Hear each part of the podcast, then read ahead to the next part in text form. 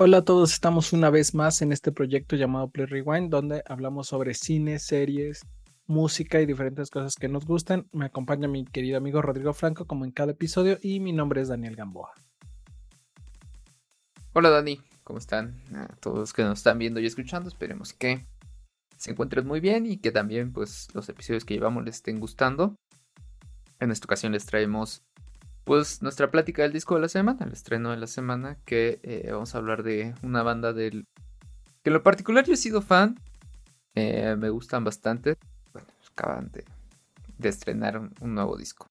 Y una banda que ya tiene recorrido, eh, efectivamente este si no mal recuerdo su quinto disco, entonces sí ya tiene pues ya años en la escena musical.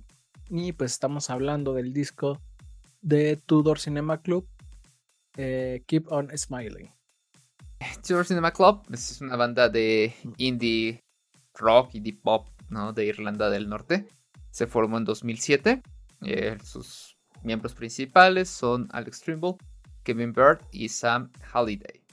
Eh, esta banda mezcla sonidos tanto electrónicos, ¿no? Con riffs de guitarras, un estilo similar a, Phoenix, ¿no? Para quienes conozcan, o a The Postal Service incluso. Eh, y bueno, digamos que aunque la banda se formó en 2007, empezó a tener como mayor presencia, mayor eh, popularidad ah, en 2009 con el estreno, perdón, en 2010 con el estreno de su álbum debut que este, se llamaba eh, Tourist History y que bueno, de ahí se desprenden al menos tres o cuatro sencillos con los que la banda se dio a conocer y que se hicieron muy famosos, ¿no?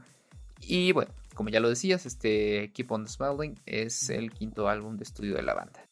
Eh, bien, ya, ya mencionaba también que van un poco por el indie rock, indie pop. También manejan un poco el dance punk, el post punk revival incluso, ¿no? Y bien, este Keep on Smiling es el quinto álbum. Eh, digamos que tiene una temática mm, un poco más, no sé si llamarla social o positiva, ¿no? Eh, aborda incluso un poco de crítica, ¿no? Eh, que tiene que ver con el cómo la sociedad se encuentra como dividida o fracturada, pero desde un enfoque un tanto positivo, ¿no? Tiene algunos sonidos como ochenteros, eh, un poco de, de, un rock más electrónico, que tiene esta mezcla entre sus primeros discos, pero además esta evolución que ha tenido, ¿no? Y yo creo que eh, muchas de las canciones tienen que ver como con una idea muy positiva, ¿no? De, vivir la vida, de, disfrutar los momentos a través de ciertos también episodios de, de crítica o de reflexiones, ¿no? De reflexiones sociales. Y vaya, ¿qué más decir este, de este disco, Dani? Platícanos para ti, ¿qué tal estuvo? O qué tal está, perdón. Eh, está, está bastante interesante, como tú decías, ahorita eh, estamos en una oleada de discos post-COVID, entonces de repente algunos decidieron tomarlo de una forma muy positiva y ese es el caso tal cual de Tudor Cinema Club con este álbum. Entonces es como muy, muy positivo, muy, muy disfruta la vida, vive la hora y demás, ¿no? Eh, bueno, en cuanto al disco, tiene el sonido, de una u otra forma, el sonido característico o identificable de esta banda. Eh, no hay así como algo súper diferente o algo muy nuevo que encontrar. Eh, si de repente meten algunas cuestiones, algunos sintes muy ochenteros. De hecho, eso fue algo que la banda no está tan acostumbrada a hacer que a mí me gustó, pero en general es un disco para los fans. Eh, que sigue como por la misma línea. Si eres fan de, Tudor Cinema Club, ya sabes qué esperar con este disco. Y pues creo que eso está, está bien porque lo hacen bien. tienen ya un público bien identificado y pues creo que van sobre la misma, la misma línea. De hecho, en este sonido, pues no, no se desmarcan realmente de lo que hacen, sino de repente a lo mejor vemos eh, una evolución en algunas cuestiones, o en, algún, en algunas canciones más tranquilas, por así decir, ¿no? Y mira, no digo, no es que difiera de lo que dices, sino que creo que es parte de eso, pero además hay otras cosas que yo encuentro, ¿no? Eh, te digo yo, o sea, yo sí he sido fan de, esta banda.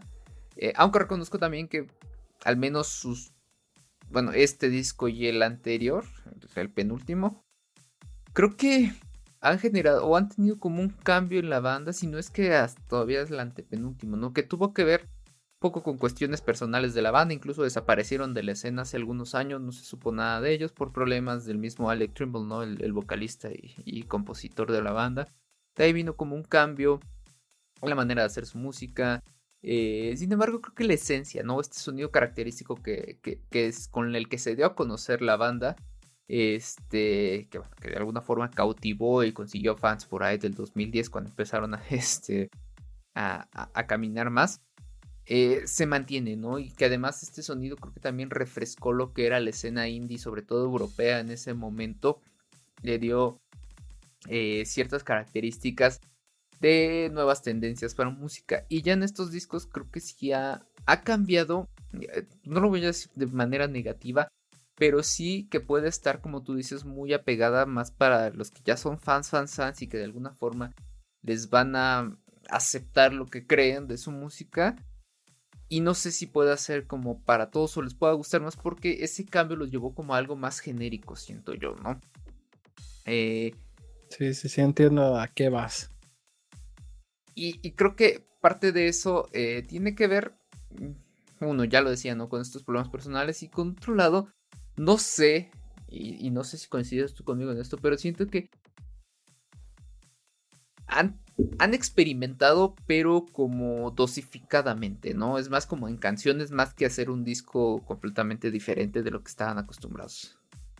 Totalmente, no, no se desmarcan, sino como que siguen en la misma línea y de repente a cuentagotas te dan como cuestiones donde ellos experimentan un poquito, pero como que lo hacen todavía como si tuvieran un poquito de miedo, ¿no? Entonces, eh, sí, sí, sí, creo que, que no son tan tan drásticos en los cambios, ¿no? Eh, y ya más en cuanto al disco, me, agrada la atmósfera bailable que, que le dan a, este álbum, que de una u otra forma es, su sonido, ¿no? Y algo que también me gustó fue lo, que mencionaba hace, hace ratito. Tiene una influencia bien notoria de la música de los 80, ¿no? Como que hay un revival de, este, de esta música, de estas influencias, y creo que Tudor Cinema Club eh, no está exento, también retoma todo este sonido y lo pone en su, en su estilo musical, en su bailable, pero con estos tintes ochenteros en los sintetizadores sobre todo, ¿no? Y es que e, es eso, ¿no? Creo que tal vez es un disco, no sé si decirlo conceptual, pero tal vez inspirado en, esta época, ¿no? Por ahí tiene eh, unos toques incluso, este, tipo Talking Heads, ¿no? Eh, leía por ahí que mencionaban incluso como algunos destellos de lo que fue esta etapa electrónica de YouTube, ¿no? Entonces, no, no sé si, si la intención precisamente fue esa. Eh, yo en general creo que tiene buenos sonidos, ¿no? Me gustan mucho las melodías que tiene. Eh, incluso lo disfruté.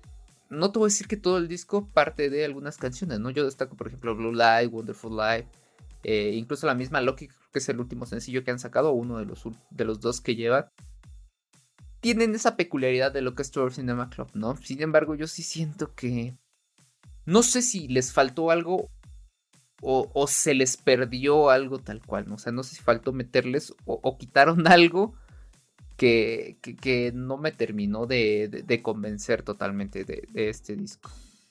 Y, y, ahorita que decías que es esto eh, que sí es muy identificable de la, de la influencia de los ochentas. Yo creo que es hasta a propósito porque realmente es muy, muy notorio. O sea, no, luego, luego sientes como que a lo mejor este disco es un homenaje a la década o sí como que agarraron muchas, muchas ideas de esta, esta parte porque sí tiene como toda esta atmósfera, ¿no? Obviamente en su estilo, en su sonido, pero sí, luego, luego lo notas.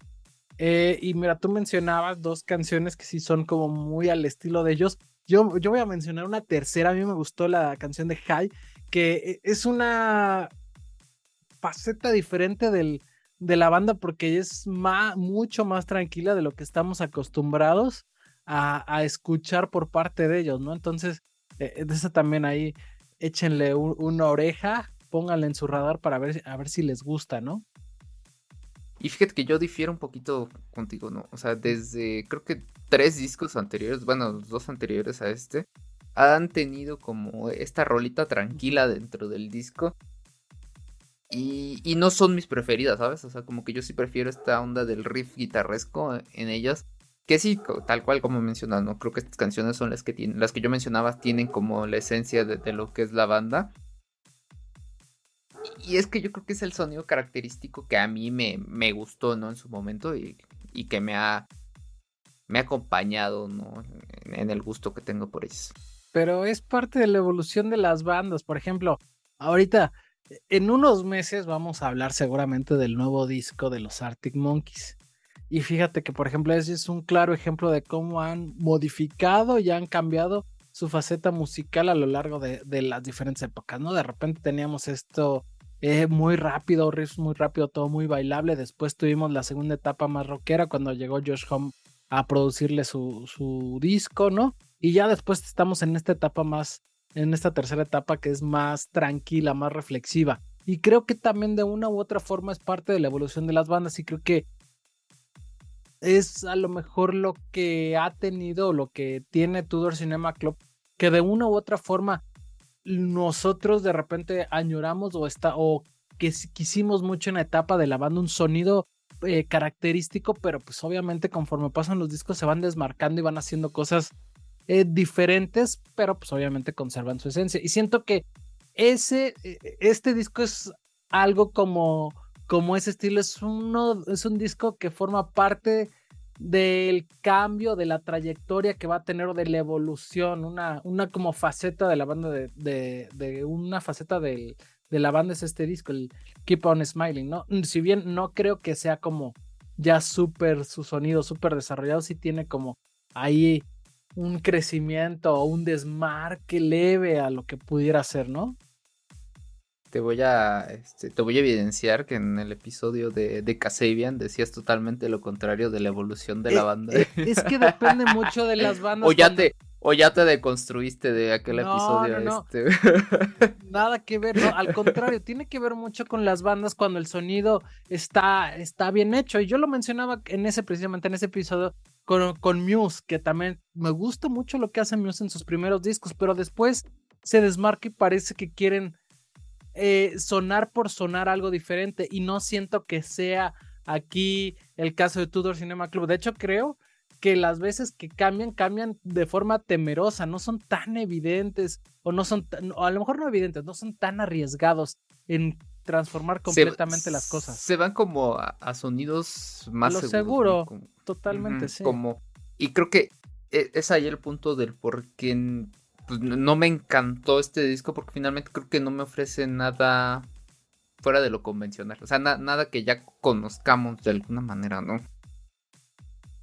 Y esto, por ejemplo, me pone ya, este, si quieres, como para ir, ir cerrando, ¿no? Que me lleva como a lo bueno y lo malo de, del disco.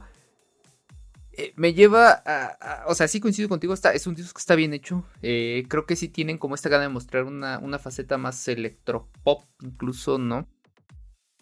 Eh, y a la cual se agradece la intención. Sin embargo, yo sí siento que ya desde dos discos antes ya venían como con esta idea. E incluso el disco anterior no me fascinó, salvo algunas dos o tres canciones. O sea, creo que también era parte de esto. Y quizá ya como fan esperaba aquí como algo diferente. No sé si lo primero, pero tampoco lo último que me habían regalado. Pero pues al final y al cabo quizá no era... O sea, casi casi como el, meme de, de, Lorax, ¿no? De este, lo tomaré pero me ofende muchísimo, ¿no?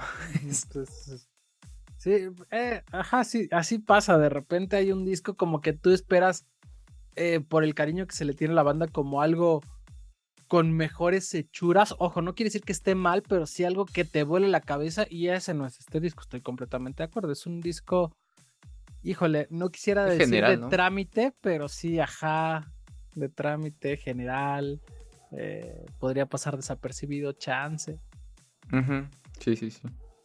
Eh, pero creo que nos, ya eso fue lo malo, creo que ya dijimos los dos, pero no. Creo que ya dijimos al revés, ¿no? Ajá, creo que dijimos un este poquito de lo malo. Bueno, pues es parte de eso, ¿no? Creo que también eh, yo tenía parte como lo malo, ¿no? De alguna forma creo que no sé si los fans ya no estamos tan convencidos de si sigue siendo la misma banda, ¿no? De un inicio. Y, o estamos como esto, ¿no? De aferrarse a la idea de, de recuperar lo perdido, ¿no? Que quizá tal vez sea un error como, escuchas. Eh, sin embargo, yo sí siento que. Yo creo que se les exige porque sabemos que tienen la capacidad para lograr algo más chido. Aunque bueno, te diré por ahí que recientemente en días anteriores salió la noticia de que este, uno de los integrantes, este. Ah, Kevin Bird tiene una enfermedad ahí un poco extraña, ¿no? Que incluso ya cancelaron su gira por Europa y está. porque se va a someter a una operación. E incluso está en duda si viene aquí a, México, que los vamos a tener en el Corona Capital, ¿no? Entonces, pues no sabemos si también estas cuestiones personales hayan involucrado ciertas eh, formas diferentes de, crear el disco, ¿no? Digo, ya son situaciones que están fuera de, lo musical y que son parte de como en su momento pasó con Alex, también, ¿no? Lo que hablábamos de años atrás, ¿no? Que tuvo un problema ahí de adicciones y, la demás, y lo demás. Pero bueno, finalmente creo que Tour Cinema Club es una banda que sigue vigente, que sigue haciendo buena música. Y que eh, son músicos que además creo que no te van a ofrecer nada, nada que esté mal hecho.